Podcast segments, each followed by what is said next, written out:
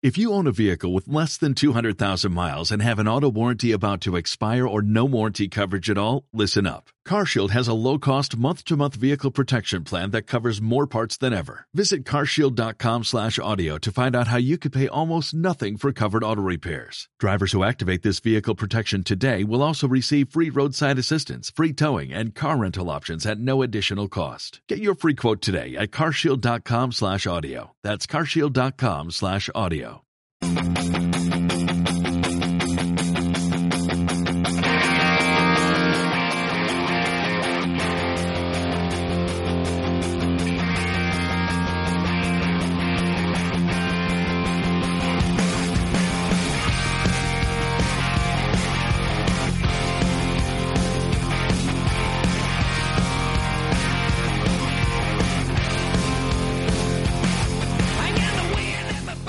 buenas tardes a todos los oyentes, bienvenidos al Café Cuántico, un programa sobre ciencia al alcance de todos.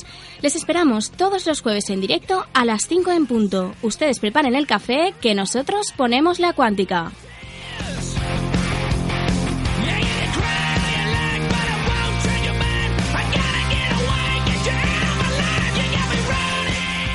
Y además de las novedades del mundo de la ciencia, en el programa de hoy, por un lado les hablaremos de la expedición de la Contiki y de cómo la pasión por descubrir nos empuja a situaciones insospechadas.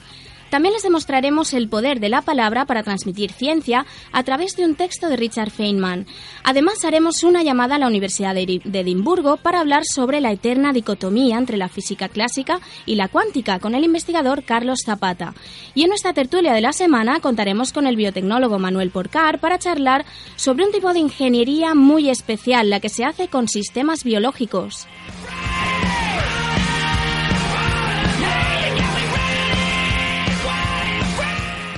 Bien, les habla Elena Denia y les dejo con la sección de noticias con mis compañeros Antonio Sánchez. Muy buenas tardes, Antonio. Muy buenas tardes, Elena. Y con Fernando Cervera. Buenas tardes, Fernando. Buenas tardes.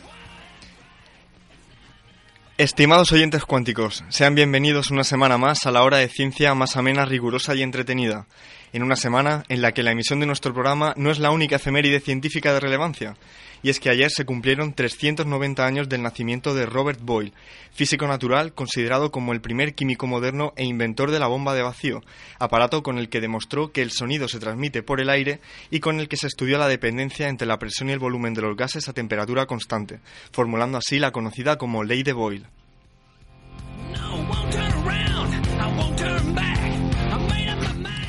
Y sin más preámbulos, pasamos al noticiero semanal. ¿Qué nos traes hoy, Fernando?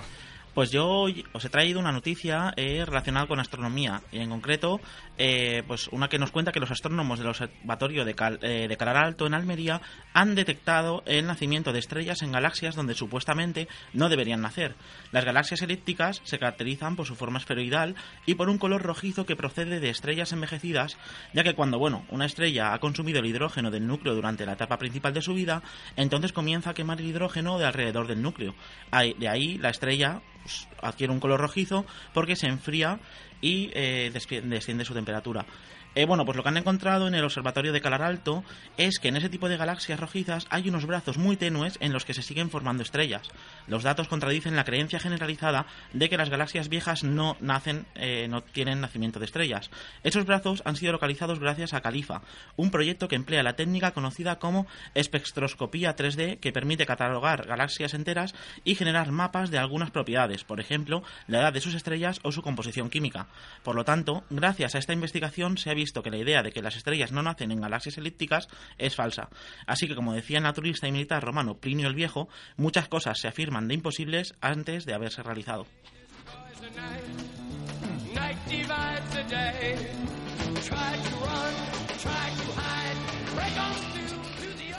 Los trilobites son una clase de artrópodos que habitaron los océanos de nuestro planeta durante casi 300 millones de años y de los que se han descubierto casi 4.000 especies distintas en fósiles.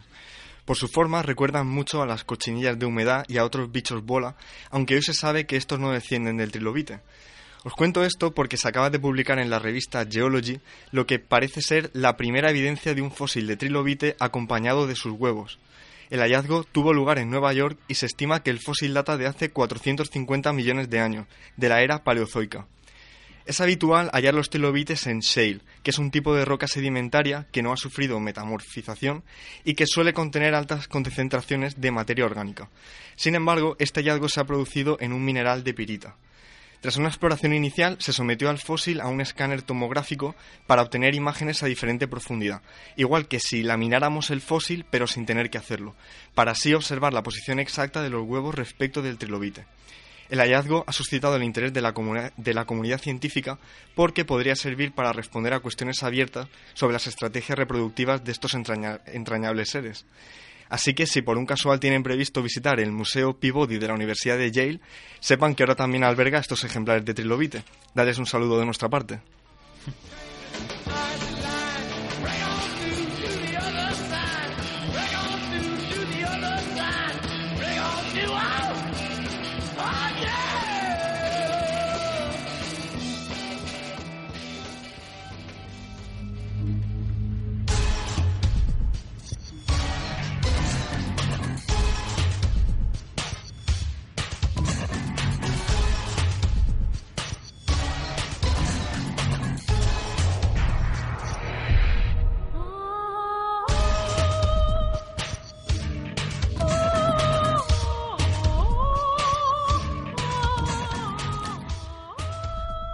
ciencia ficción, me gustaría reivindicar el poder de la, de la ficción, de las historias, a la hora de conectar con el conocimiento científico.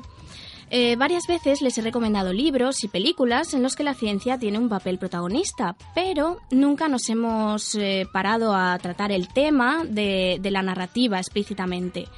Y me interesa tratarlo porque quiero animarles a que hagan uso de la narración cuando quieran eh, contar un hecho científico a sus amigas y amigos. Que echen mano de, anécdotas y que así conecten con el factor humano de la ciencia cada vez que quieran colocar una idea en, su interlocutor. Porque al fin y al cabo la ciencia, sin su vertiente humana, eh, no tiene demasiado sentido. Y bueno, y todas estas descripciones frías de algunos fenómenos que, por ejemplo, encontramos en artículos o en vídeos cortos de Internet, hacen que para muchos eh, los logros de la ciencia caigan en saco roto.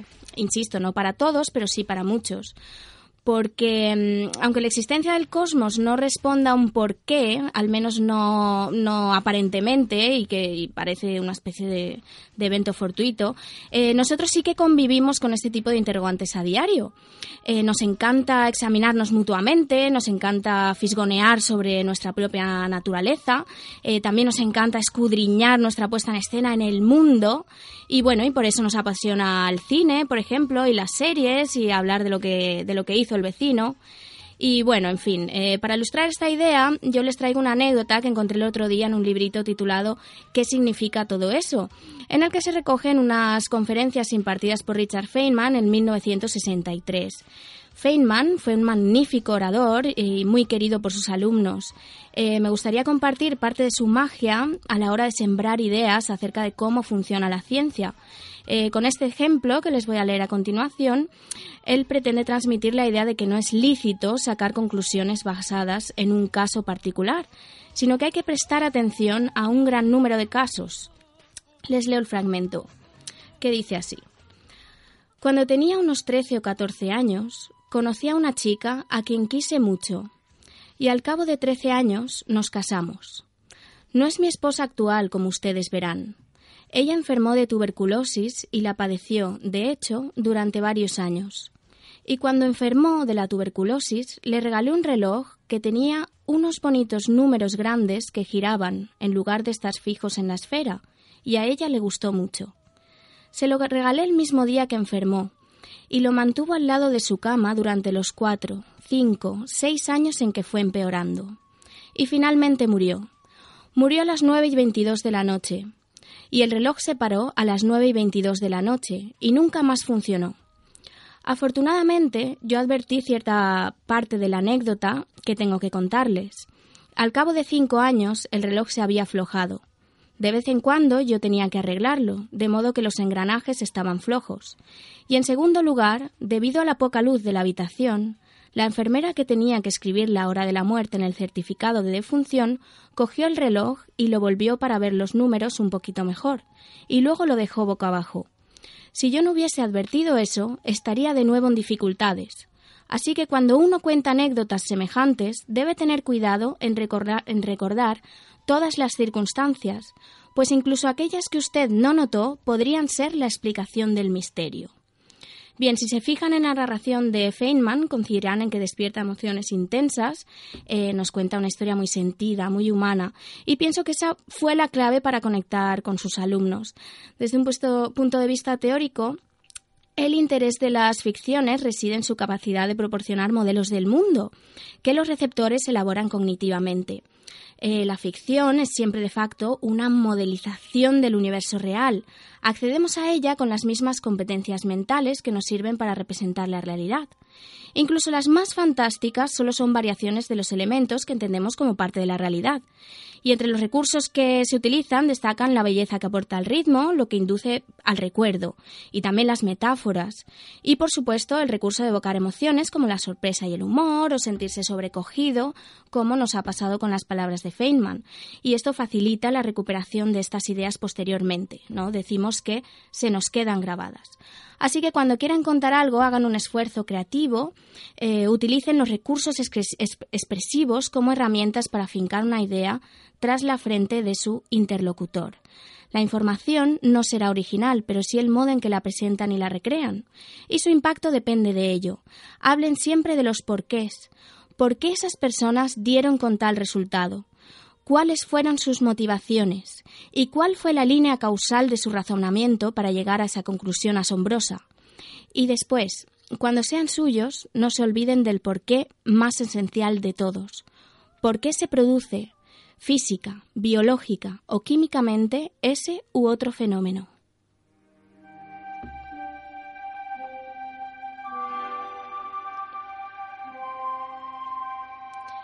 Y bien, hoy les traigo un poema de Santiago Sánchez Latorre, que es un poeta asiduo a un lugar llamado Caf Café, situado en el barrio valenciano de Benimaclet, donde va a recitar con frecuencia y donde yo lo descubrí el otro día y no tuve más remedio que interceptarlo. El poema se titula Operación Cóndor.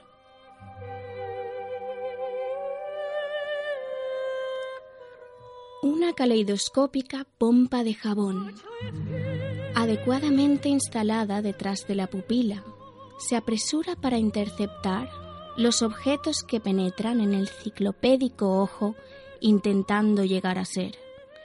Cuando el hombre entra en la estancia ya no puede ver nada.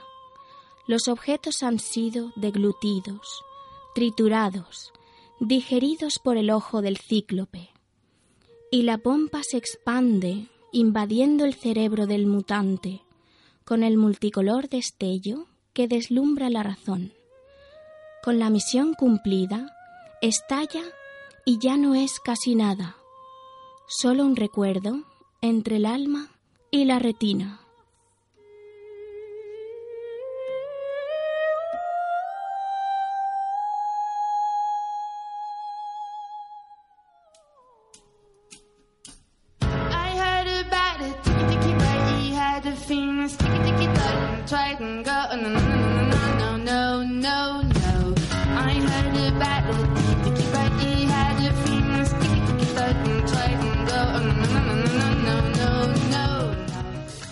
Y una semana más corren Tiempos de Ciencia, la sección en la que queremos recuperar algunos de los pasajes de la historia de las diferentes ciencias que consideramos que valen la pena ser contadas. Y la historia de esta semana, Fernando, bien podría estar sacada de una novela de aventuras, pero sucedió de verdad. Sí, sucedió de verdad y eh, sucedió rumbo a Polinesia. Pero lo más interesante no es a dónde vamos, sino de dónde venimos, ya que vamos a comenzar nuestro viaje en Perú y con una persona llamada Thor Heyendal, un biólogo noruego. Pero antes voy a hacerte una pregunta. ¿Qué podría llevar a un ser humano a construir una balsa atando nueve troncos, lanzarla al mar y cruzar el Océano Pacífico hasta Polinesia? Pues una apuesta de un amigo o algo así. bien, podría ser, pero, pero no. En este caso lo motivó la pasión por descubrir. Porque Thor creía que los primeros pobladores de Polinesia podrían haber llegado desde Perú en grandes balsas construidas con madera y velas. Hoy en día todo se podría solucionar con un análisis genético. Pero bueno, en 1947 no existían los análisis genéticos. Así que Por otro lado, los antropólogos decían que en la antigüedad era imposible viajar desde América a Polinesia. Pero ahí es donde Thor dijo, ¿imposible? Pero claro, Thor quería averiguar si realmente lo era.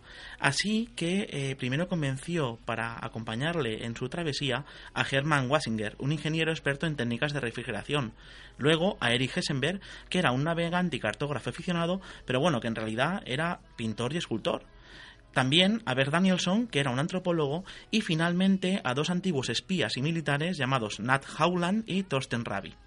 Bueno, esto nos lleva hasta eh, el viaje que realizaron, ya que el equipo eh, de navegantes salió con el agua justa para vivir unos pocos días. Su plan era recoger el, agua de la lluvia y pescar algunos alimentos entre medias. Después de enfrentarse a tiburones, tormentas, hambre y cansancio, navegaron 4.700 millas desde Perú hasta las islas Tumuatu. Tardaron 101 días en cruzar el Pacífico sobre nueve troncos de madera. Y bueno, a cada uno les llevó diferentes motivos a emprender el viaje. Por ejemplo, eh, a Thor el afán de demostrar su teoría. Al ingeniero, que llegó, ojo, a ser director de la FAO, las ganas de cambiar de vida. Al artista, conectar de una manera intensa con la soledad del navegante. Y al antropólogo, la curiosidad por saber el origen de las poblaciones humanas. Y bueno, finalmente a los dos militares que le acompañaron, básicamente la ansia de adrenalina y explorar. Ya son, son muchas ganas y si ya cuesta creer que alguien pudiera llevar a cabo semejante viaje, nos faltan adjetivos para describir lo que este hombre hizo los años siguientes. Y es que ocho años después de la Contiki, Eyerdal reunió un nuevo equipo de antropólogos y arqueólogos y se fueron a la isla de Pascua a investigar sobre sus orígenes y sobre los de los Moai, las famosas figuras de piedra que seguro que todos tienen en mente. Pues de esta expedición se publicaron tres volúmenes con los estudios realizados allí y la idea defendida por Thor Eyerdal, que en dicha isla, o sea, la idea era que en dicha isla confluyeron civilizaciones llegadas por un lado de Sudamérica y por otro de la Polinesia. Pero nuestro Thor era un hombre de mar, a pesar de que dicen que a los 17 años era, tenía fobia al agua.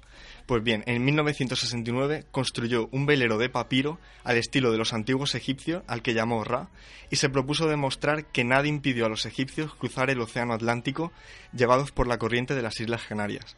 Pues bien, reclutó un nuevo equipo y partió de Marruecos. Y tras varias semanas y casi 6.500 kilómetros a su espalda, tuvieron que abortar. No tardaron en descubrir que habían pasado por alto pues un pequeño fallo que los egipcios sí que conocían y con el que podían volver a, embarcarse. Pues bien, un año después eh, repetían el intento a bordo de la Ra-2 y ahí sí que lo lograron. Y de hecho, eh, este barco aún se conserva en el Museo de la Kontiki de Oslo, en Noruega. Pues bien, esta hazaña eh, también se caracterizó por otra cosa, demostrar que al menos a bordo de su humilde barco, eh, gente de diversa raza, nacionalidad y religión podían cooperar y vivir en paz. Y con esa misma tripulación emprendió otro viaje para demostrar que fue posible el comercio entre Mesopotamia y la cultura del Valle del Indo en el 3300 a.C., en barcos hechos con cañas. Pues bien, partieron desde el Golfo Pérsico y tras cinco meses decidieron quemar el barco en Djibouti, a la entrada del Mar Rojo. Y diréis, ¿y por qué quemar el barco? Pues como protesta contra las guerras que allí estaban teniendo lugar. Y es que pueden imaginarse la indignación y la falta de humanidad que debieron de sentir Thor y su tripulación persiguiendo una hazaña como esta, imaginando lo que muchísimos años antes otros como ellos podían haber acometido y viendo, sin embargo, pues las bajezas y las atrocidades de las que el ser humano era capaz.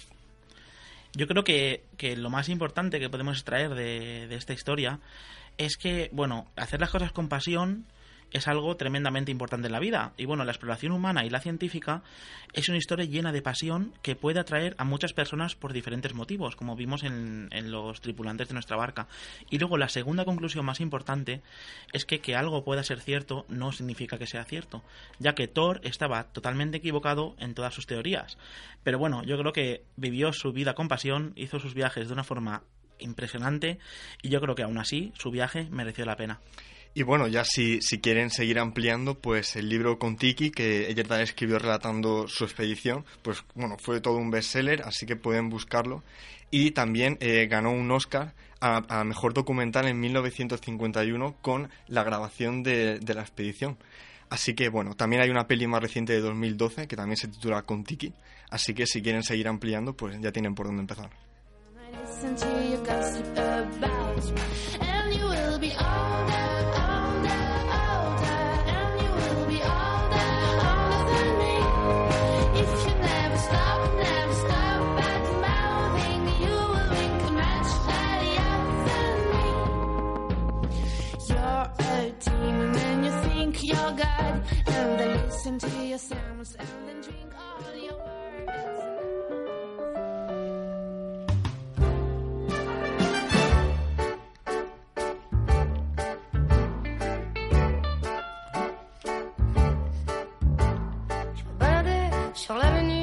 Cœur ouvert à l'inconnu. J'avais envie de dire bonjour à n'importe qui, n'importe qui, et cette toi, et je t'ai dit n'importe quoi.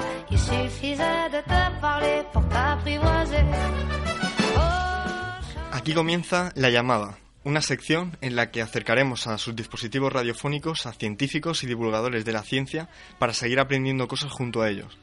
Aprovechamos para recordar nuestras vías de contacto, donde nos pueden hacer sugerencias para las secciones o cualquier tipo de cualquier tipo de pregunta que nos quieran hacer llegar. Háganlo a través de nuestra dirección de correo electrónico, elcafecuántico@gmail.com. Y también pueden buscarnos a través de nuestras redes sociales, donde nos encontrarán como El Café Cuántico, tanto en Facebook como en Twitter. Y en la llamada de hoy vamos a contar con Carlos Zapata, estudiante de doctorado en geometría diferencial en la Escuela de Matemáticas de la Universidad de Edimburgo y alguien interesado en los fundamentos matemáticos de las teorías físicas modernas. Así que, eh, Elena, Un segundito que estoy intentando conectar Vale, con él. vale. Un segundito. pues bueno, o sea, vamos a ir, si queréis, introduciendo un poco el tema con el que queremos hablar, del que queremos hablar con él, que es la, la cuestión esta tan, tan ahí, tan abstracta de si la física clásica y la física cuántica son en verdad cosas tan diferentes entre sí, o si por el contrario mm, existen motivos para pensar que no lo son tanto. Yo en esto soy bastante, bastante poco ducho, como se dice por ahí, pero eh, entiendo que es... eh, el- Va, mójate, Fernando, que sé que lo estás deseando. Dilo, dilo. ¿Tiene que ver algo con la teoría de la unificación o no? bueno, creo que ya tenemos ahí a Carlos para Vale. que Mejor nos que, ilustre. mejor que nos lo aclare él. Eh, Carlos, muy buenas tardes. Buenas tardes. ¿Qué tal? ¿Cómo va la cosa? Muy bien, saludos desde Edimburgo con un día ma- magnífico aquí, la verdad es que me sorprende. Vaya, pues estábamos aquí eh, haciendo tiempo comentando si, si, bueno, si este asunto de la relación entre la física clásica y la física cuántica, si tienen más relación de la que parece o son tan diferentes como en un primer acercamiento podemos pensar. Sí, bueno, eh, física cuántica y física clásica es algo que para aquellos que han estudiado un poco de física, más allá de, pues, ¿no? del nivel del instituto y del bachillerato, eh, es algo que siempre se presenta como, bueno, lo antiguo y lo nuevo, ¿no? Antes pensábamos que todo era clásico, eran bolitas moviéndose, como decía Galileo, decía Newton, y no, en realidad eso es porque hay un sistema que cuántico por debajo que a nivel microscópico pues hace que las cosas se comporten a ese nivel macroscópico. Y, eh, y aunque esto ciertamente tiene algo de tiene algo de bueno, ¿no? Tiene un, es una- un enfoque relativamente potente para describir algunas cosas. Hay evidencias, digamos, no son evidencias porque no es que estemos investigando y aún no se sabe, sino que es una cuestión puramente de estructura eh, de que la física cuántica la mecánica y la física cuántica y la física clásica realmente son como dos caras de una misma moneda, son como dos enfoques diferentes para hacer el mismo tipo de cosa, que es lo que llamamos técnicamente espacios de fases y demás. Eh, yo es que, claro, mm, me pregunto, porque se dice mucho que la cuántica y la clásica son incompatibles, ¿no? Pero claro, yo lo que veo es que simplemente cada una siguen eh, unas físicas distintas eh, únicamente por una cuestión de escala. O sea, ¿esto es así? ¿Se, sigue diciendo que son incompatibles? Eh, ¿Queremos buscar una teoría que unifique ambas o simplemente se acepta que simplemente funcionan distinto según las escalas? Sí, eh, bueno, claro, pues de esto podría hablar mucho tiempo porque es un poco en lo que trabajo en mi tiempo libre. O sea, yo hago un doctorado en matemáticas, pero eh, podría entrar en mucho detalle. Pero esencialmente la idea de la no compatibilidad de la cuántica y la clásica es algo que es fruto de cómo, o sea, de la imagen que se ha dado de la, de la cuántica y de la clásica. O sea, porque una vez estudias de verdad la estructura de la mecánica cuántica, la estructura de la mecánica clásica a nivel matemático, que es el único nivel que tiene para estudiar la estructura, eh, realmente no hay no hay diferencia. Es decir, no se puede decir que uno contradiga a la otra porque son simplemente mm, dos, dos teorías físicas, ¿no? Y lo único que pasa es que cuando eh, vienes de la mecánica clásica y partes de, digamos, de que muchas de tus hipótesis, como que, por ejemplo, eh, los estados de tu sistema están definidos por una posición y un momento y cosas por el estilo, eh, y claro, la cuántica dices, ay, ya no es así, ay, ya no tengo posición y ya no tengo momento. Y, y no es que tengamos infinita incertidumbre o, o incertidumbre de la que no nos podemos librar. No, o sea, es que en mecánica cuántica los estados fundamentales no son de posición y de momento. No es que la posición y el momento no se puedan discernir una de la otra con infinita resolución. No, no, es que a nivel matemático ya no existe el concepto de posición y el concepto del momento. Entonces, por eso eh, decir que son incompatibles y que la lógica clásica es una cosa y la lógica cuántica es otra y hay que amoldar la cabeza a la lógica cuántica es algo peligroso. Y, como digo yo creo que es fruto de cómo se presenta hacia afuera. Porque desde dentro desde luego que esas diferencias son son tan obvias como decir que pues eso que una barra de pan es diferente que una manzana no es como decir bueno son dos cosas diferentes las dos cosas se pueden comer pero porque las dos se pueden comer no quiere decir que tenga que ser lo mismo Entonces el hecho de buscar una teoría que unifique, digamos que ya estaría obsoleto, ¿no? Porque simplemente funcionan distinto y para hacer ciencia eh, no se necesita unificar, o sí, o... Sí. Bueno, unificar es que claro, eh, el problema de, de- o sea, el, el problema de la unificación, o sea, esto es a- para mí el concepto de unificación es algo un poco eh, moderno, ¿no? Es algo que viene de, muy reciente, de que, bueno, pues la gente decía, tenemos varias teorías, tenemos la electricidad por una parte, tenemos el magnetismo por otra, y Maxwell viene y te dice, mira, viendo esto y viendo lo otro, parece que son parte de una misma cosa, y dice que se han unificado. Bueno, para mí la unificación es, eh, la palabra unificación no es más que una forma de decir, pues mira, más, de una forma más elegante podemos explicar más, ¿no? Y Eso, eso es la unificación. Mm, Entonces, vale. En mecánica cuántica y en mecánica clásica, eh, decir unificación correspondería a poder poner cada cosa en su, en su sitio, ¿no? Es decir, nosotros somos observadores que por nuestro por nuestras características físicas vamos a ser siempre macroscópicos, por así decirlo. Entonces, no Sí. vamos a o sea, nosotros no somos, nunca vamos a ser cuánticos, nunca vamos a ser, digamos, cosmológicos, siempre vamos a vivir en nuestra escala. Entonces, por lo tanto, toda teoría física que nosotros formulemos se tiene que poder entender o tener una traducción a lo que se llamaría tradicionalmente física clásica. Hmm. Pero que no es más que el paradigma en el que nos vamos a mover siempre, vamos, por Ujú. nuestra condición humana. Entonces, eh, decir que se unifica la cuántica y la clásica es como decir que se unifica la relatividad especial y la relatividad galileana. Pues no las puedes unificar, Claro, o sea, di- hablan de cosas diferentes. Digamos que aquí puede entrar el concepto de inconmensurabilidad, ¿verdad? Al hablar de paradigma. O sea, que entre dos paradigmas eh, no hay diálogo, ¿cierto? Porque fun- simplemente las leyes son, son distintas. Esto es lo que hablamos en el programa de la semana pasada. Ujú. Sí, sí, sí. sí. Eh, yo te quiero preguntar una cosa, eh, disculpa mi ignorancia en estos temas, pero eh, tenemos do- dos modelos, eh, dos, dos teorías que cada uno se aplica a un campo de, pues, de la realidad y ambas hacen predicciones. Mi pregunta es la siguiente. eh, ¿Por separado pueden explicar todos los fenómenos observables o realmente se requeriría, por ejemplo, una unificación como lo que tú comentabas para explicar alguna parte de esa realidad que, que actualmente no se puede. O sea, ¿nos bastamos con esas dos o, o realmente se tiende a, a querer una unificación por algún motivo? Bueno, con las dos te refieres a la mecánica clásica y mecánica cuántica. Eh, sí.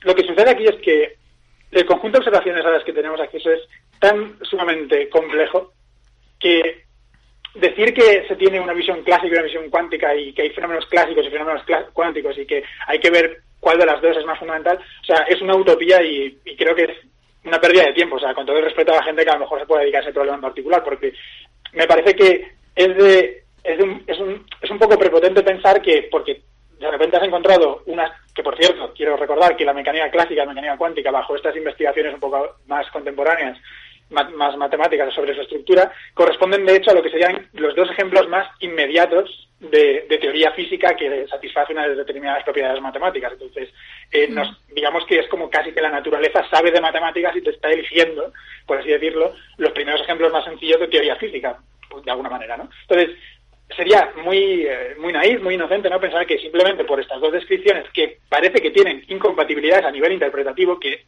yo creo que no es cierto, pero que en esto estamos desde, desde que se empezaron a postular los, los principios de la mecánica cuántica ahí en, a principios del siglo XX, eh, se, se está en, ese, en esa especie de, de discurso. Pero es que aunque eso se resolviera, la cantidad de observaciones a las que tenemos acceso, la cantidad de fenómenos que no se pueden explicar directamente digamos, predecir y modelar de forma efectiva directamente sobre teorías fundamentales, o sea, es abrumador. Quiere decir, mm, toda la teoría de partículas, todo lo que se divulga normalmente de que las partículas y los modelos de, de Gates y demás, del modelo estándar de las teorías fundamentales de partículas y tal, o sea, esos modelos están muy bien para describir lo que parece que son los componentes fundamentales a unas determinadas altas energías y tal, pero esos modelos no, no pueden hacer absolutamente nada para, en la práctica, describirte cómo es el mundo. O sea, cero. Y Antonio os lo puede contar que lo ha experimentado en sus propias carnes. Sí, eso, Entonces- eso, eso te lo quería comentar, que al final llega un punto en el que cuando entramos a describir cosas bastante más complejas, tenemos la teoría fundamental, pero explicar con esa teoría las cosas más complejas suelen, eh, suele ser complicado, pero no porque la teoría no lo explique, sino porque la- ya la teoría ya te dice que va a ser complicado. Claro, claro, efectivamente. Eh, eso es una de las cosas, bueno, yo en el- esta breve intervención quería también mencionar el, el- un poco el por qué esta pregunta eh, es, es complicada de tratar en un programa como el vuestro, que aprovecho para daros la enhorabuena porque creo que es una obra, vamos, una, una tarea genial. Pero creo que es un problema difícil de abordar porque forma parte de lo que yo llamo el- la paradoja de la divulgación de la física fundamental, ¿no? Porque, o sea, cuando, cuando una, como un, cuando un científico eh, pretende divulgar sobre, sobre su campo de investigación, ¿no? Pues pongamos que un meteorólogo, ¿no? Ahora está el tema del cambio climático así como en boda, pues pongamos un meteorólogo, él pretende divulgar sobre su, sobre su campo de investigación, ¿qué pasa? Esta es una persona que va, va a su despacho, va a su laboratorio y ut- utiliza un lenguaje y, unos, y, unas, y unas técnicas muy sofisticadas potencialmente, ¿no? Son unas matemáticas muy sofisticadas y muchos años de preparación y, y demás. Y si digamos se le presentara al público directamente el trabajo diario, el trabajo, el contenido del trabajo de ese científico, pues sería totalmente incomprensible y nadie lo entendería y no tendría sentido y nadie hace esto, ¿no? Pero sin embargo, como el objeto de estudio es el clima, el, el modelo planetario de cómo evolucionan los, los fenómenos climáticos en el planeta, pues hay una cierta conexión, ¿no? Es decir, independientemente de que uno sepa más o menos matemáticas, sea más o menos experto en ese lenguaje, puede entender perfectamente que lo que se está intentando es tener un modelo predictivo sobre los fenómenos meteorológicos del planeta Tierra. Entonces, mm, vamos, esto es un, digamos, denominador común para todas las personas que viven, bajo el mismo cielo, literalmente, ¿no? En este caso. Claro, el problema está en que cuando uno se va a disciplinas teóricamente fundamentales, como el caso de la física teórica, el caso de la física matemática y demás, eh, sucede una pequeña paradoja y es que si das un paso más allá en, el, en el, digamos, en la escalera de la abstracción, te pones en la, en la matemática pura, ¿no? Entonces, si tú le, le preguntas a un matemático puro, como podría ser cualquier cualquiera de mis compañeros allí en el despacho donde yo trabajo, o yo mismo, ¿no? que también hago mi doctorado en matemática pura, y nos preguntas, oye, ¿cómo divulgarías a un público general que no tiene ni idea de matemáticas sobre lo que tú haces? Pues al Entonces, final lo que va a hacer es eh, resumirlo mucho para que se pueda llegar a entender algo, pero no vas a poder Eh. llegar a entenderlo todo. Exacto, y ya no solo, claro, es decir, es imposible, es, es, digamos, de facto imposible transmitir el, o sea, un contenido que sea de, con significado real, a un- y esto los matemáticos lo saben perfectamente, y por eso toda la divulgación, que es muy buena de hecho que se hace de matemáticas, se basa en coger las ideas fundamentales de tu, de tu área, que normalmente son comprensibles por niños pequeños que apenas saben nada, y de ahí pues ir desarrollando y un poco dar a vislumbrar hasta dónde se podría llegar y decir, bueno, pues si queréis trabajando en esta dirección años y años y años, al final acabaréis haciendo algo parecido a lo que hago yo. Pues Pero nunca Carlos, se trata o sea, de... creo que eso que acabas de decir, o sea, es perfecto para, para concluir con esta reflexión. O sea, la importancia de, quizá de la divulgación también para dar a conocer las cosas, pero me, me gusta mucho lo que has dicho de vamos a tener los pies en, en tierra porque esto, para tratarlo bien hay que profundizar. Así que, Claro, o sea, sí. sí, O sea, hay que profundizar, pero también hay que, o sea, hay que tener mucho cuidado, creo yo, en, en, eh, en cuando se hace divulgación sobre física teórica y física fundamental y sobre teorías cosmológicas o teorías fundamentales, porque el lenguaje en el que estas teorías están formuladas y su único objeto de estudio es la propia estructura de las teorías, no es cómo es la realidad, cómo deja de ser la realidad. La- el objeto de decir si toda la física clásica, toda la física es cuántica, o si la relatividad, o si la cosmología y tal, el objeto de esas, de, de esas disquisiciones, el objeto de ese estudio, es la propia estructura de las teorías científicas, no es las observaciones que esas teorías científicas luego van a des- describir. Y por lo tanto, su objeto es puramente matemático. Y es verdad que tiene una motivación más o menos científica, pero digamos que su esencia es matemática. Por lo tanto, eso es lo que llamo paradoja, que es muy peligroso intentar divulgar sobre esas cosas sin, sin, sin ser muy cauto y sin ser muy precavido, porque puede dar lugar a, a confusiones y bueno, todo este New Age de, la- de todos los fenómenos cuánticos yo creo que viene un poco de ahí. Entonces, es, es- yo creo que para todos vuestros oyentes es una buena eh, forma de recordar que todas estas, todas estas cuestiones fundamentales son preguntas matemáticas sobre la estructura de las teorías científicas, no sobre los fenómenos que esas teorías científicas describían en el futuro. Pues Carlos, muchísimas gracias por tu, por tu intervención. O sea, creo que ha sido muy clarificadora y, y yo creo que, que se hace mucho de la labor que pretendemos de despertar la curiosidad para que la gente siga profundizando. Así que Muy bien, eh, me alegro mucho. por, por nuestra parte ha sido todo un placer, Carlos. Muchas gracias. Y, y nada, ya, ya seguiremos en contacto. Muy bien, estupendo, gracias a vosotros. Venga, un abrazo. Hasta luego. Dans un sous-sol avec des fous qui vivent la guitare à la main du soir au matin. Y ahora les dejamos con la canción de la semana, enviada por Jorge, Jes- Je- por Jorge Jesús Pérez a propósito de la campaña de crowdfunding de la pasada temporada. La canción es la versión de Gary Jules de Mad World, original de la banda británica Tears for Fears. Que la disfruten.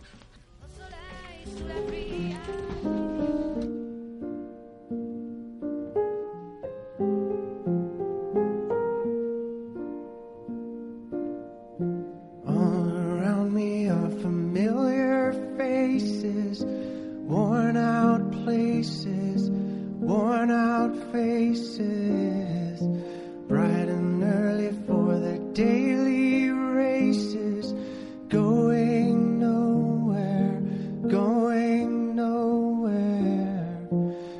Their tears are filling up their glasses. No expression, no expression. Head, I wanna drown my sorrow.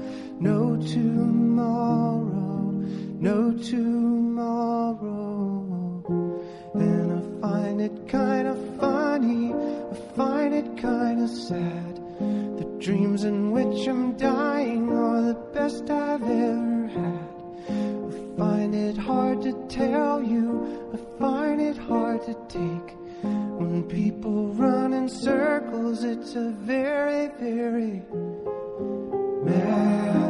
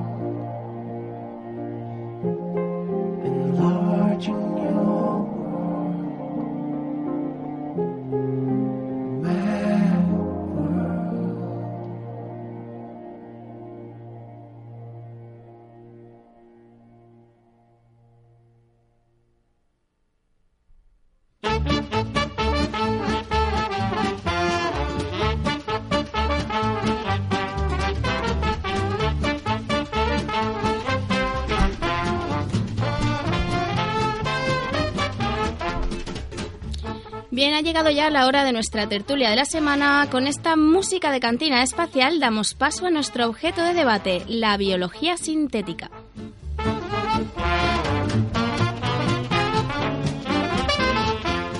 Bien, para ello eh, tenemos hoy con nosotros a Manuel Porcar Miralles, que es director del Grupo de Biotecnología y Biología Sintética, que pertenece al Institut Cabanilles de Biodiversidad y Biología Evolutiva de la Universidad de Valencia. Muy buenas tardes, Manel. Hola, ¿qué tal? Buenas tardes. Eh, bien, bien, muy bien. Em, yo para empezar, para abrir la tertulia de hoy, em, de la que apenas eh, sabía nada, me gustaría citar a la Wikipedia.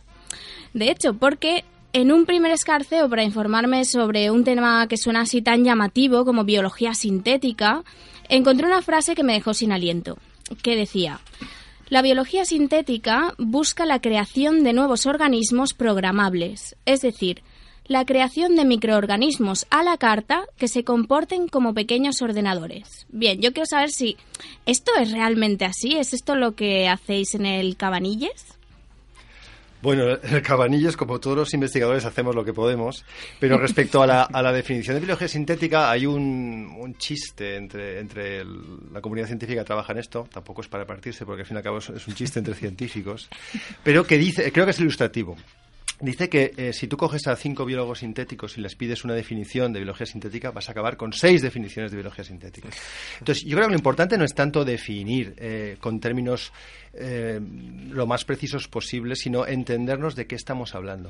La definición que tú has comentado me parece correcta.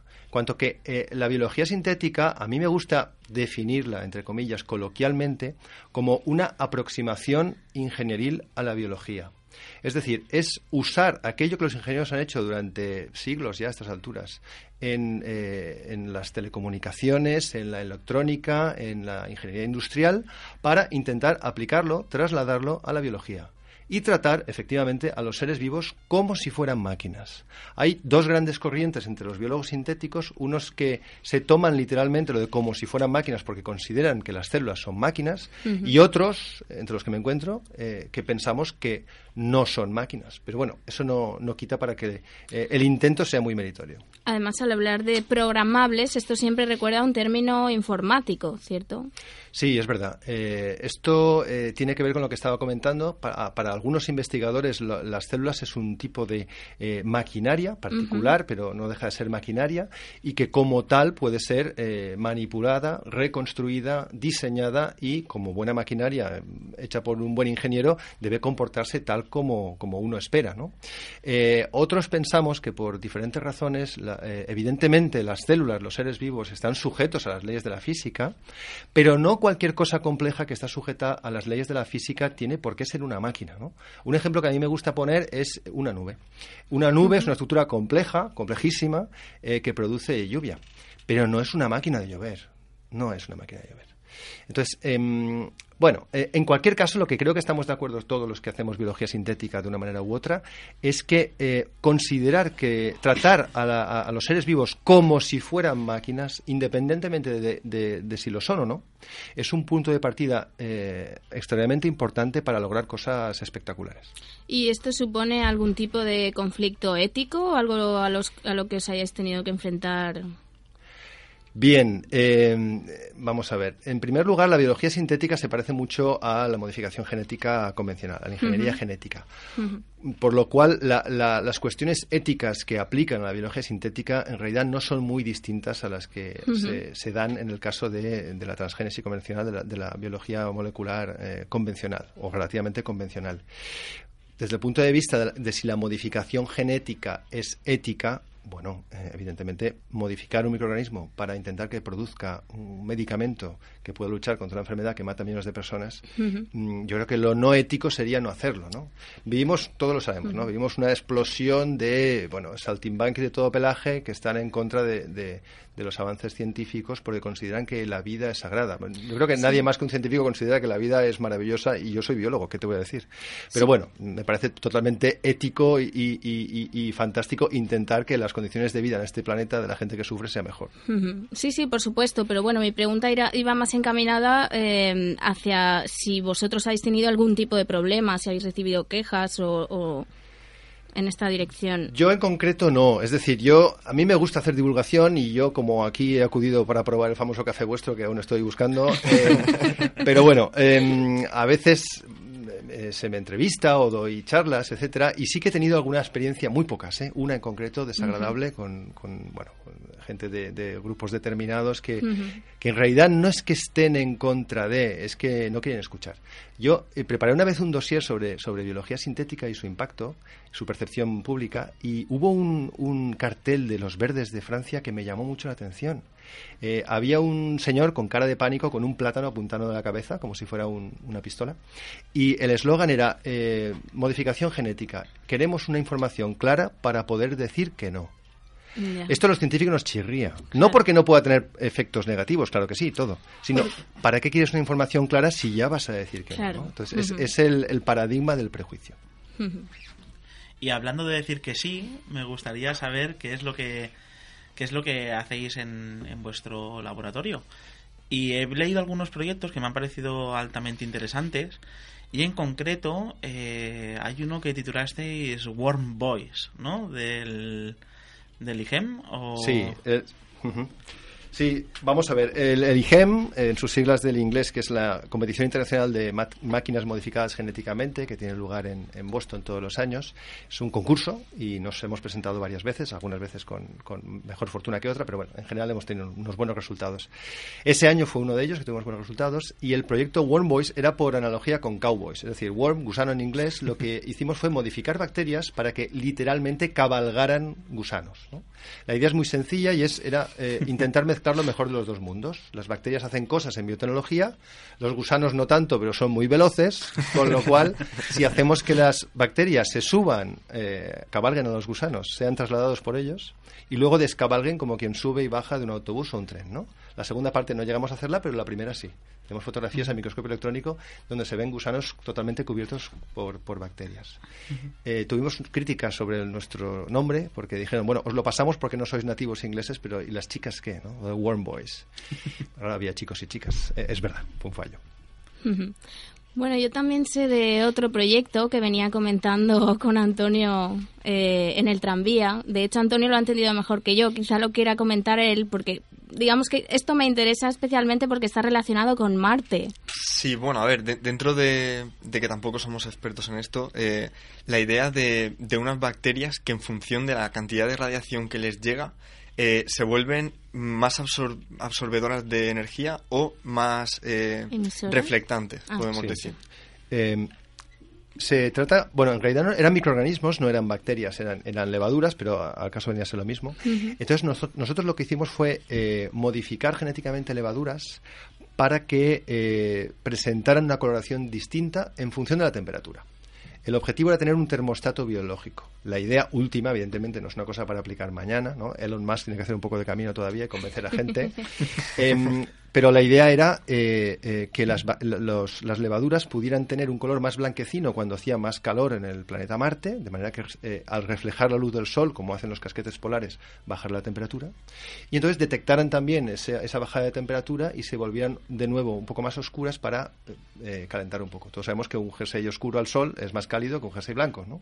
Pues la idea básicamente era esta, pero yo creo que el desarrollo matemático era muy interesante y la idea, evidentemente, éramos conscientes de que no era una cosa para aplicar ni a, ni a medio ni a corto plazo, pero bueno, eh, yo tampoco soy un experto en, en terraformación, pero vamos, yo, yo creo que estoy convencido que en, uno- en unos siglos estaremos allí. O sea, esto sería uno de los primeros pasos para terraformar eh, el planeta rojo, ¿no? Sí, Este- sí, sí, claro. Hay, hay cuestiones eh, térmicas. Bueno, en realidad casi todos los problemas pasan por la falta. at- atmosféricas, Exacto, pasa claro. por la falta de una atmósfera, que se supone que en el caso de Marte es debido a un, un cataclismo que se la llevó por delante. Entonces, eh, esa atmósfera probablemente se pueda producir por medios biológicos. Y hay un resultado que se publicó hace muy poco que a mí me resultó fascinante, no tiene ninguna repercusión mediática. Y son los investigadores alemanes que en una cámara de simulación marciana, es decir, una habitación que, quitando la gravedad, que es más complicado, todo lo demás, desde la composición química del suelo, eh, oscilación de temperatura y, por supuesto, composición de gases, etcétera, es exactamente igual que el planeta Marte. Se introdujeron varios líquenes que son muy resistentes a la radiación, algunos de ellos de España, por cierto y al cabo de mucho tiempo seguían vivitos y coleandos. Con lo cual, eh, yo creo que es cuestión de tiempo. Qué chulo. ¿Y la- o sea, estas levaduras son, son levaduras comunes o, o tú, o fue complicado de encontrarlas? O sea, El, anim- el- el animal, entre comillas, de experimentación, el bicho de experimentación, la levadura, es la levadura común, la levadura de panadería de, que se, se utiliza para hacer cerveza, vino, eh, pero s- s- fueron modificadas eh, genéticamente. De hecho, se les incluyó un circuito eh, biológico eh, que producía unas proteínas, unas proteínas priónicas, las famosas de las vacas locas, en este caso absolutamente inofensivas, pero bueno, que formaba parte de un engranaje, de un circuito que daba lugar finalmente a esa coloración. De hecho, el nombre del proyecto era Mad Yeast, eh, eh, o sea, levaduras locas, ¿no? En analogía no, no a que fueran tóxicas en absoluto, sino a la utilización de un sistema priónico para hacer algo tan peregrino como la- un intento de terraformar el planeta Marte. Y al- alguno de los otros proyectos que habéis hecho me han llamado mucho la atención. Por ejemplo, leí algo acerca de hacer hablar a, a las células. Sí, los oyentes no me ven, pero he levantado los pulgares. Eh, es que ese, yo creo, a mí es uno de los que más me gusta por, por la parte que tiene de serendipia, ¿no? Yo, yo estaba escuchando el programa antes de empezar aquí a hablar con vosotros y, y- y, bueno, compartí lo que comentabais de la, de la importancia de la pasión en, en ciencia. Em, el, el proyecto que tuvimos que intentamos hacer hablar a los, a los microorganismos, efectivamente conseguimos comunicarnos con ellos. Es, eh, la, parte técnica es un poco ardua, pero básicamente era una comunicación vía luz. Es decir, eh, igual que tú hablas en, en el coche con tu teléfono móvil y hay un conversor, eh, y puedes escribir mensajes o, o oír los mensajes que están escritos, tú puedes convertir una pregunta sencilla en luz, ¿no? Si tú dices buenos días, eso puede ser una longitud de onda determinada, si dices buenas, buenas noches, puede ser otra distinta. Eso es muy fácil de hacer. Pero si esa luz corresponde a la longitud de onda de excitación de una bacteria que has modificado genéticamente, y cuando la bacteria emite luz, tú eh, modificas esa luz emitida en otro mensaje de audio, el resultado de todo este circuito es que le puedes preguntar a la bacteria, ¿tienes calor? Eso se codifica en una longitud de onda. Si la proteína presente solamente cuando la bacteria tiene calor está presente, recoges esa longi- longitud de onda, la rebota en otra longitud de onda que el programa reconoce y te dice, me estoy achicharrando. Entonces, eh, funcionaba así. Y la parte más espectacular no fue tanto esto, que tuvimos resultados parciales, sino que debido a- al mucho calor que hace en Valencia en verano y a la cantidad de, de presión selectiva que estamos haciendo sobre esas, esos microorganismos, preguntándole sin quererlo, ¿tienes calor, tienes calor, tienes calor? Porque hacía mucho calor. Al final, esto es increíble, es que me pone los pelos de punta cada vez que lo pienso, se seleccionaron bacterias mentirosas. A fuerza de preguntarles siempre lo mismo, sin querer, porque era simplemente debido a que el estímulo, el calor estaba allí, era ¿Qué, verano. qué encontraba- porcentaje? bueno, eh, un porcentaje que superó al de las verdaderas, porque nosotros en los cultivos acabamos teniendo todo mentirosas. Entonces, eh, yo creo que el titular eh, no fue ese, ¿no? Pero el titular de, de la publicación, a mí me hubiera gustado que hubiera sido algo así como el primer intento de comunicación con bacterias acaba en una mentira. Y es muy interesante sobre, bueno, habrá muchas preguntas sobre el sentido ¿Y todas biológico las- de la mentira. Todas las preguntas eran en relación a cuestiones térmicas. No, no, no. Era eh, si tienes calor, si tienes bastante oxígeno, si tienes bastante. Eran cuestiones que nosotros pudiéramos eh, reconocer fácilmente por la presencia de determinadas. Claro. Sí, sí. En inglés quedaba un poquito más picante porque era Are you hot? Entonces las bacterias contestaban. Pero te- teníais incorporado un, un programa que, que recogía la información y os hablaba, ¿no? Eh, bueno, había una parte biológica que era la modificación genética de los microorganismos y luego había una parte más ingenieril que era el, bueno, con un Arduino, la, la- la codificación de diferentes preguntas preestablecidas. A ver, tú no le podrías preguntar por Kant a la bacteria. Seguramente te contestaría, sí, tengo mucho calor. Es decir, no podía sino confundirse de pregunta. Pero eh, había una parte que era puramente electrónica, sí. Y claro, hemos hablado de muchos proyectos y de sus posibles aplicaciones. ¿Y cuál sería la posible aplicación para, para este caso en concreto?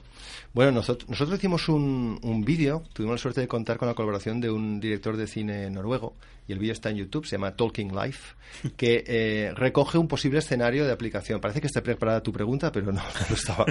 Entonces, la posible aplicación sería que, por ejemplo, gente con problemas de memoria, gente muy mayor, eh, pudiera comunicarse con, con soluciones, pudiera comunicarse con un medicamento, con una, con una suspensión de microorganismos que hicieran algo a la carta según él hablara con ellos. Em, la, peli- la película, el cortometraje, yo creo que está, está muy bien. Tiene mucho suspense y, por supuesto, no, no adelantar el final. Pues sí, hoy va, hoy va de, de noruegos la cosa. no, y bueno, no sé si quieres comentar algún eh, proyecto más, así. En cuanto a los proyectos que habéis hecho en el IGEM, eh, me gustaría saber a nivel particular, porque yo intuía que en el tema de las bacterias hablantes tenías un especial cariño a este proyecto, pero algún proyecto que te haya gustado, uno que te haya levantado mucha pasión, ya que hoy va justamente de, de pasión el tema. Mira, yo creo que hay uno que quizá no sea tan espectacular como estos que hemos comentado, pero yo creo que es, es muy importante y a mí me gustó mucho hacerlo. Em, fue un proyecto que nos dedicábamos a ver cómo de estándares son las piezas biológicas. Volviendo un poco a la introducción de, esta, de, esta- de este coloquio, em, si la biología sintética intenta utilizar aproximaciones eh, propias de los ingenieros para tratar a los microorganismos como si fueran máquinas, para hacer máquinas necesitamos piezas estándar. ¿no? Los tornillos, tú vas a la ferretería, pides un tornillo del 8 y da igual que sea aquí en Valencia o en Chiribella. El tornillo del 8 es un tornillo del 8 porque es estándar. ¿Hasta qué punto las piezas biológicas son estándar? ¿no? Puede haber piezas del 8 en, en- en cierto sentido, pero cuando empiezas ya a hacer interacciones aparecen las famosas propiedades emergentes.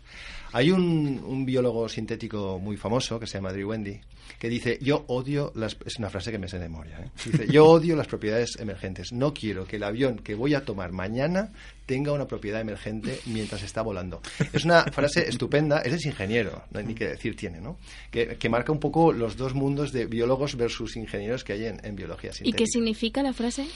la frase significa que la propia vida probablemente sea una propiedad emergente.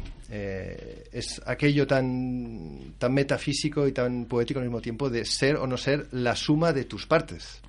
Eh, un avión es la suma de sus partes.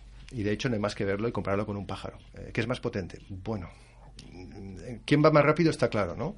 Pero no hay más que ver cómo gira y las cosas que puede hacer un pajarillo y compararlo con un avión, que, vamos, eh, es espectacular. Entonces, em, eso, esa, esa maravilla de la complejidad biológica, que básicamente se puede resumir en que la vida hace mucho con no tanto, no tienen tantas piezas los seres vivos en realidad, no tenemos tantas, tenemos 30.000 genes. O sea, ¿cuántos libros tenemos en casa? Un lector medianito puede tener mil libros. ¿Cuántas páginas tienen esos libros? O sea, con 30.000 genes. e- Es que es espeluznante lo, lo mucho que se hace con poco, ¿no? Entonces, eso, que está muy bien para la vida, eh, está muy mal para un ingeniero. Porque cada vez que tú metes una pieza nueva, eh, la nube de interacciones que se te genera es, es gigantesca y eso dificulta muchísimo la modelización. Entonces, definir la, la aparición de la vida quizá eh, con, no sé, a partir de la propia química o a partir de, de lo que se conoce puede no ser tan evidente hasta que emerge de alguna forma, ¿no? Quiero decir, cuando hablamos entonces de emergentes que quizá no se pueda ni siquiera predecir eh, cuando intentemos comprenderla.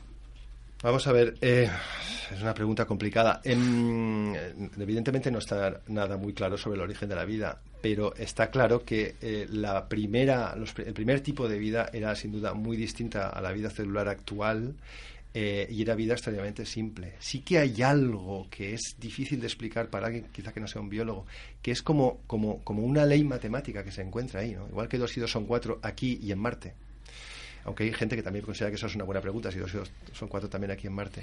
Em, la selección natural es, es, una, es una perogrullada en realidad, que, que, que está ahí y que se va a producir siempre. Con lo cual, em, la selección a nivel ya incluso químico, con toda seguridad ha actuado hasta dar lugar a unos organismos cuya complejidad creciente y cuyas eh, propiedades emergentes crecientes se han ido eh, seleccionando por, selección natural, entre otros procesos, durante millones de años. Entonces, al final hemos acabado con, con seres de la complejidad nuestra, de un ciervo o incluso de una bacteria, ¿no? Eh, y en gran parte la complejidad esta se debe a que nadie nos ha fabricado. Y eso se ve. Si, pensamos en anatomía interna, está todo muy liado. ¿no? Eh, nos- nadie nos ha fabricado, nadie nos ha pensado, no estamos hechos para ser reparados eh, y me apuraría a decir que ni siquiera estamos hechos para ser entendidos bien.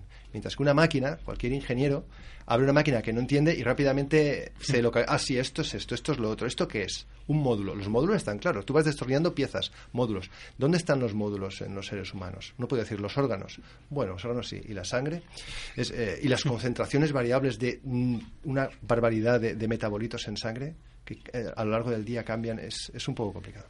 A mí, uno de los proyectos de biología sintética que me parecen más bellos y hermosos es eh, uno que particularmente utilizaban eh, células de. Bueno, utilizaban mm, células de medusa eh, eh, para hacer uno de los que habéis hecho, que me pareció Sí. muy espectacular, para hacer pantallas de, de televisión, ¿no? Sí, sí, sí. Es una, una especie de bombilla biológica. Eso también se puede encontrar, está en Wikipedia, incluso con ILCD, le, le dimos un nombre un poco pomposo, ¿no? imitando los productos de, de Apple. Eh, la idea era muy sencilla y es eh, si podíamos producir una bombilla biológica modificando levaduras de manera que cuando las sometiéramos a una diferencia de potencial emitieran luz. Y el mecanismo en realidad es muy sencillo. Hay una proteína de una medusa eh, que tiene un, coenzima que cuando están las dos juntas necesitan de calcio para producir luz. Como el calcio entra en la célula cuando hay una despolarización de membrana, no había más que darle un chute eléctrico a esas levaduras modificadas genéticamente porque tenían la proteína, proteína pro- producían, perdón, la proteína de la medusa, y cuando tú despolarizabas la membrana, el calcio entraba y ¡ping! te producía luz, ¿no? Entonces la alegría en el laboratorio cuando le pegamos un chispazo a aquello y se iluminó fue espectacular. Ese, año ganamos el tercer premio. ¿Y utilizabais una especie de tipografía para poder poner números en, en una pantalla? Sí, eh, eso en la parte final para vender el proyecto, eh, lo que hicimos fue una conversión de las distintas señales en, en un heatmap, en un, en un sistema de una graduación de, de grises, una escala de grises, lo cual nos permitía animar un pequeño muñequito. Es decir, a partir de detalles reales, no nos lo inventamos, ¿eh? a partir de valores reales de medición de eh, eh, electroestimulación de las levaduras y la emisión de luz correspondiente, animamos un muñequito muy simple que abría y cerraba las piernas. Entonces, bueno, no sé si pasamos a esto ya como la primera pantalla biológica, la definición de la imagen era de 3x4 píxeles, pero bueno. Muy bien, pues bueno, yo creo que vamos a tener que ir eh, concluyendo. De todas formas, eh, me quedaba una pregunta. En biología sintética también barajáis el término de vida artificial, ¿cierto?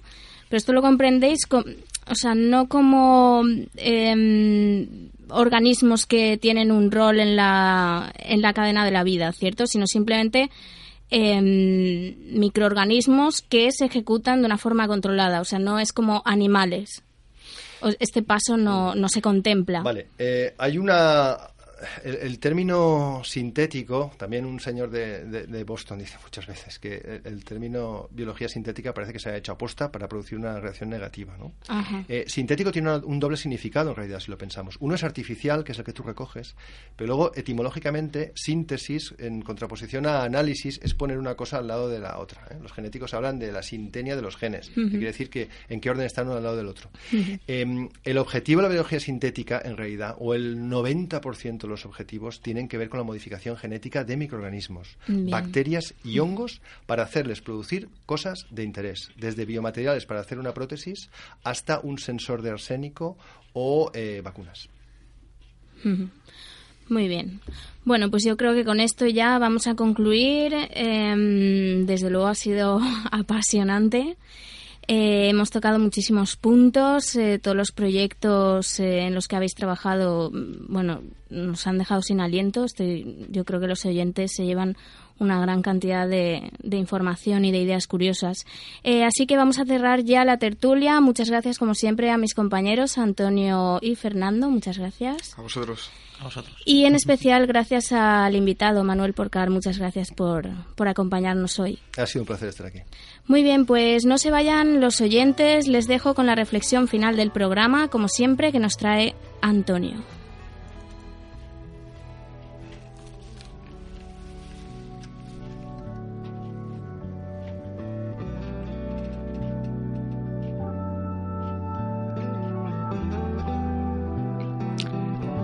¿Fronteras?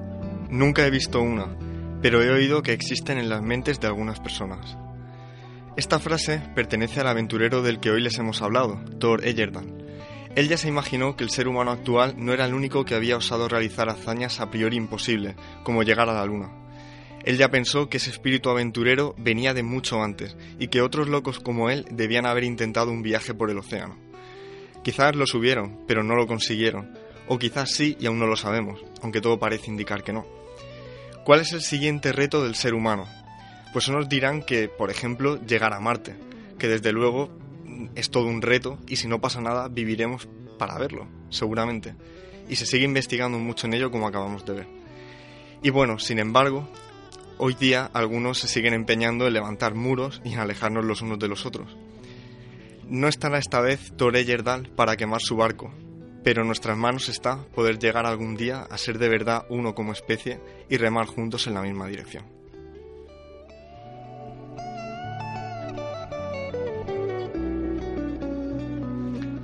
Que tengan una feliz semana. Os esperamos aquí en unos días, en el Café Cuántico.